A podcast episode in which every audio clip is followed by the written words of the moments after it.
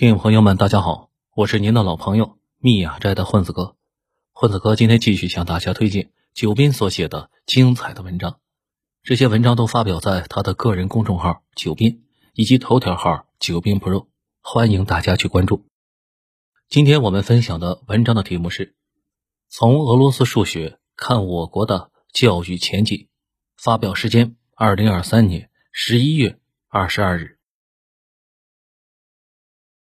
一般说起来数学呢，大家就会有个明显的感觉：法国数学厉害，俄罗斯数学厉害。那问题来了，俄罗斯人为什么点了这么个技能点呢？其实啊，了解数学史的小伙伴都知道，十八世纪之前几乎没有什么俄罗斯数学家，后来好像突然开窍了。我们再仔细看，您就会发现这个开窍的过程非常缓慢。这事呢，主要和彼得大帝有关。他接手的俄罗斯是个极度落后的农奴国家，在他手上，俄罗斯全面向西方学习。当时文明主要在法国、英国那一带。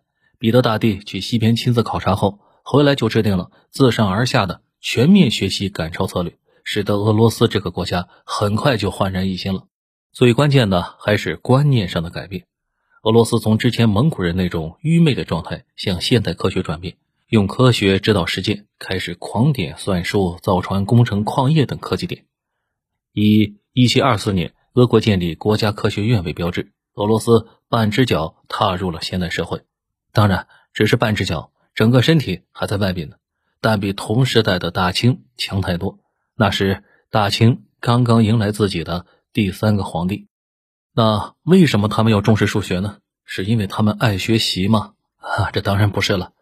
大航海开始后，迫切需要海上导航和定位的相关知识，大量头脑被迫投入对天文学的探索中，很快就有了突破。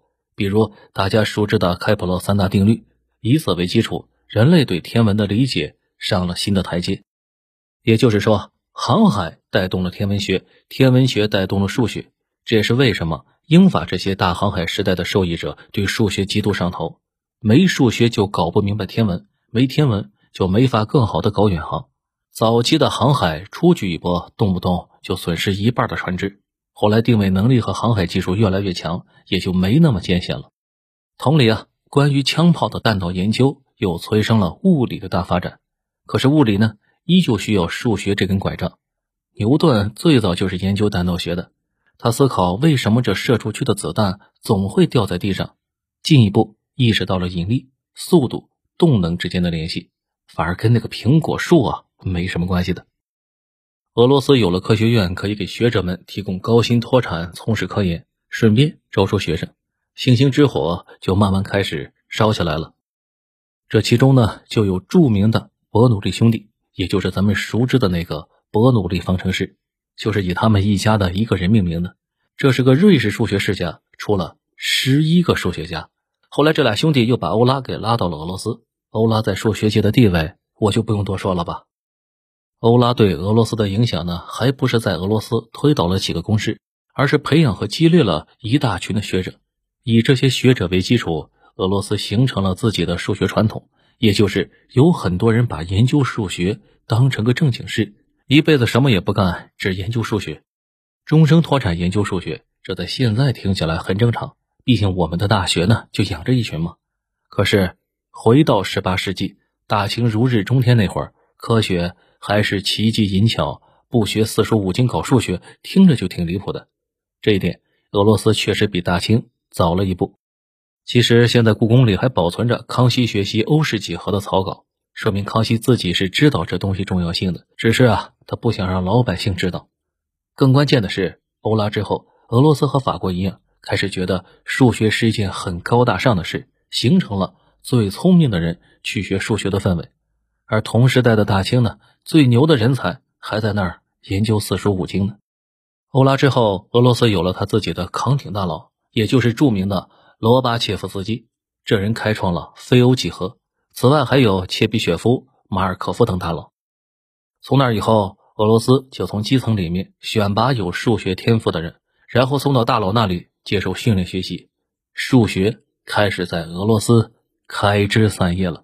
到了苏联时期啊，苏联经历了卫国战争、核弹、火箭的研发，认识到科技对国家的重要性，把科技上升到了国策和战略安全的地位，认为只有科学才能保卫自己的边疆。到了苏联时期，苏联经历了卫国战争、核弹、火箭的研发，认识到了科技对国家的重要性，把科技上升到了国策和战略安全的地位，认为只有科学才能保卫自己的边疆。苏联在政治上非常僵化，一度把他们最伟大的天才、火箭之父、苏联航天先驱科罗廖夫送到西伯利亚劳改营改造了八年。后来老柯呢，也是死于那些年染上的锈疾。生物上。他们还出现过李森科那种离大谱的操作，不过苏联在人才培养方面那确实有一套，后来甚至还影响到了美国。但是吸收了沙俄和普鲁士的经验，苏联对全民教育非常上头，投入了大量的资金到 STEM 科目，也就是科学技术工程和数学，并且普及率非常高。苏联孩子从小学生起就有完整的教育计划，从小激发大家对科学的兴趣。逐层选拔天才到顶级学府跟着大师深造，也正是因为在基础教育方面的巨大优势，苏联第一颗人造卫星上天后，美国极其震惊，当时称为斯普特尼克时刻，因为那个卫星啊，它的名字就叫做斯普特尼克。不过美国人当时反思的并不是科技，而是基础教育，认为苏联这基础教育水平这么短时间内就能产生这么大效果，那未来还不得上天啊？所以现在美国的基础教育也是从苏联做了大量的吸收。美苏冷战，苏联人口和美国差不多，但是美国加上自己的盟友就比苏联多了一倍。苏联 GDP 如果按照美元计价，从没到过美国的一半。你说为什么用美元计价而不用卢布呢？因为苏联给自己的盟友援助也是用的美元。这么大的差距，苏联一直扛了半个世纪，这套人才培养计划那是功不可没的。后来苏联崩溃之后，大量的苏联人才跑到了美国，甚至赫鲁晓夫的儿子，他是一个火箭专家，也跑到美国去了。这些俄罗斯的美国人形成了现在的美国文化里一个奇特的俄罗斯文化阶层。当然了，苏联的问题很明显，除了我上文提到的政治僵化，没有市场经济也是一个大问题。大量的科研项目最后没法盈利，最后科学跟美国没有代差，技术代差却非常大。终于自爆了，大家一定要有个常识：技术本身没什么用，得需要经过产业化这个大筛子才行。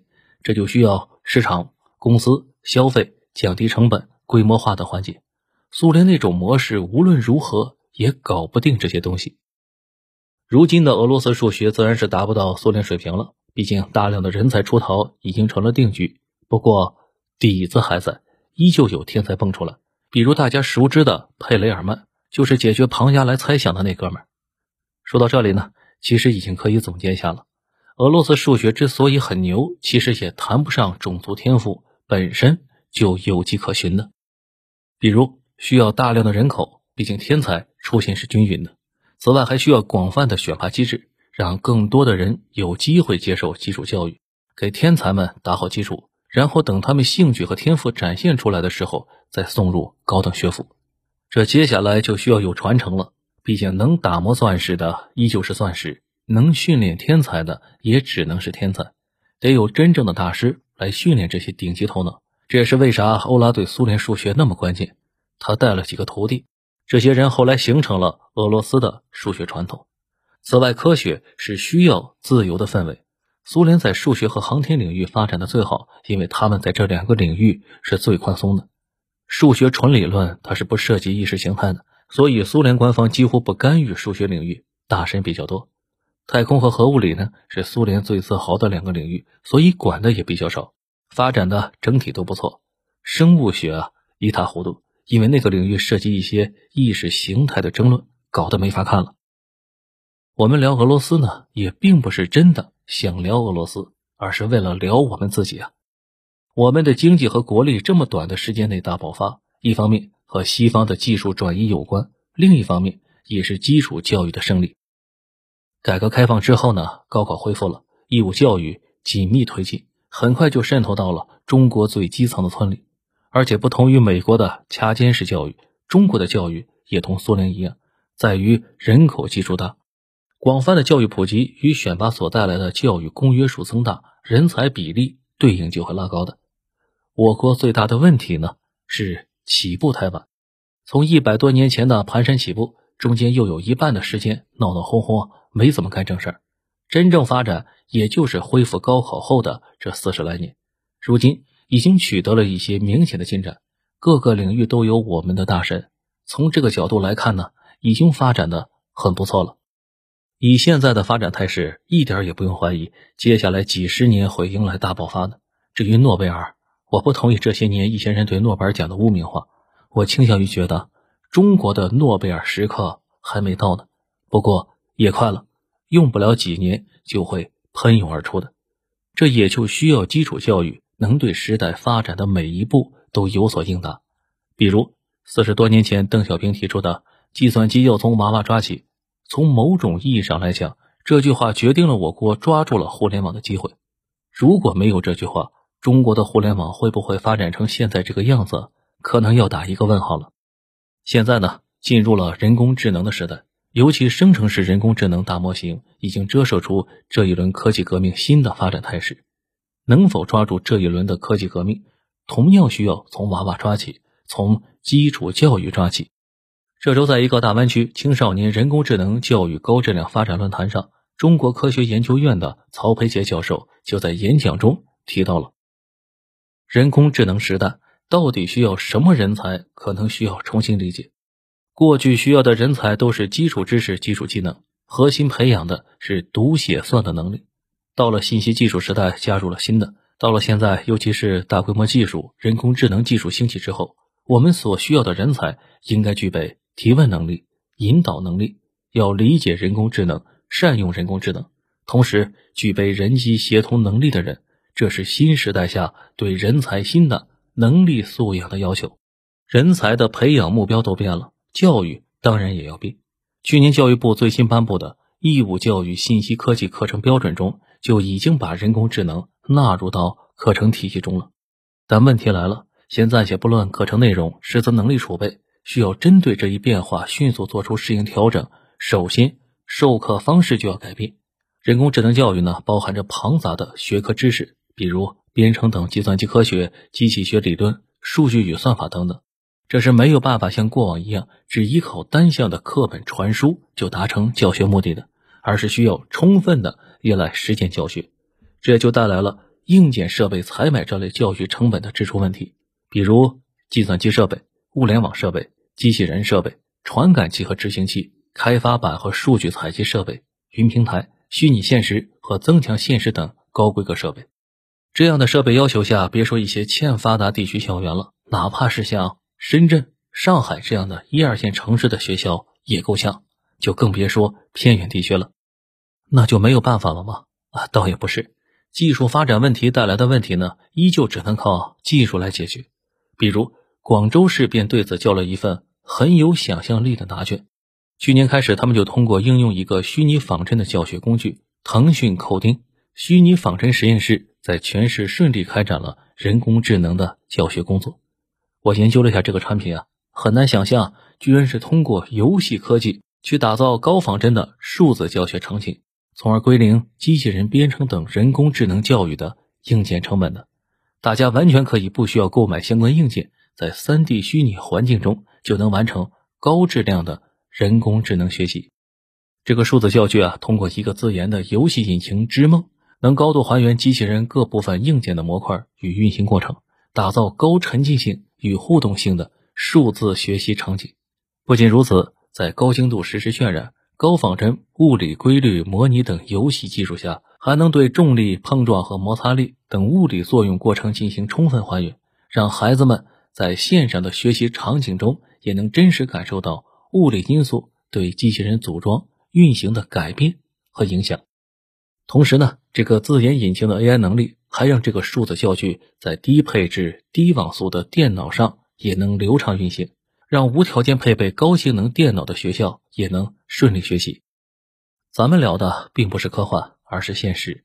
如今，广州市已有一千六百所学校的一百多万名学生，通过腾讯口丁的虚拟仿真实验室，摆脱硬件成本制约，顺利开展人工智能教学课程。相当于实现了全市中小学的一键普及，他还因此获评了广州的二零二三年十大民生实事。目前，这一普适性极强的教学工具，甚至还走进了如云南沧源、江西吉安等欠发达地区的全国三百个城市的义务教育一线。有了这样的工具，哪怕你在偏远地区，只要有网，就可以接触到最前沿的技术，相当于为教育经费要求较高的人工智能教育开了一个经济舱。客观上也扩大了人工智能教育覆盖的人群基数。未来我们呢，就可以培育选拔出更多的尖端 AI 人才出来。我一点都不怀疑我国会变成真正的科技强国，因为我国的整体教育方向没什么问题，有问题的只是一些细节的问题。大家看新闻应该也没少看到。不过这些都影响不了整个趋势，趋势就是我们拥有海量的人口基数。面对大规模新技术兴起的当下，如果能像腾讯扣钉在广州这样，灵活的做好技术外派，帮助教育工作普及落实，让更多的人有机会接触到最前沿的信息科技学习，让潜在的人才都充分接触到最新的教育，这才是技术创造的公平的机会。再发展一些年，自然啥都有了。好了。文章到这里就要结束了，感谢作者九斌。正在收听节目的朋友们，您都接触过哪些我们普通老百姓方便使用的、效果又非常好的数字教学工具呢？请把它分享在评论区。这里是有声专辑《九编》里面的故事，是由作者九编授权的公号文章的独家音频发布方。如果你喜欢这个节目呢，请转评赞给一个，并把它分享给您的朋友们。如果能给这个专辑一个五星好评的话，这将是对作者和主播的最大的鼓励和支持了。在这里插播一句，混子哥的新专辑《逻辑学入门》已经上架更新了。通过每一期精炼的小文章，让你了解一个逻辑学的知识点，很有意思。希望大家去订阅收听，给一个五星好评，并把它分享给您的朋友或家人们。感谢大家的支持，我们下期节目再会。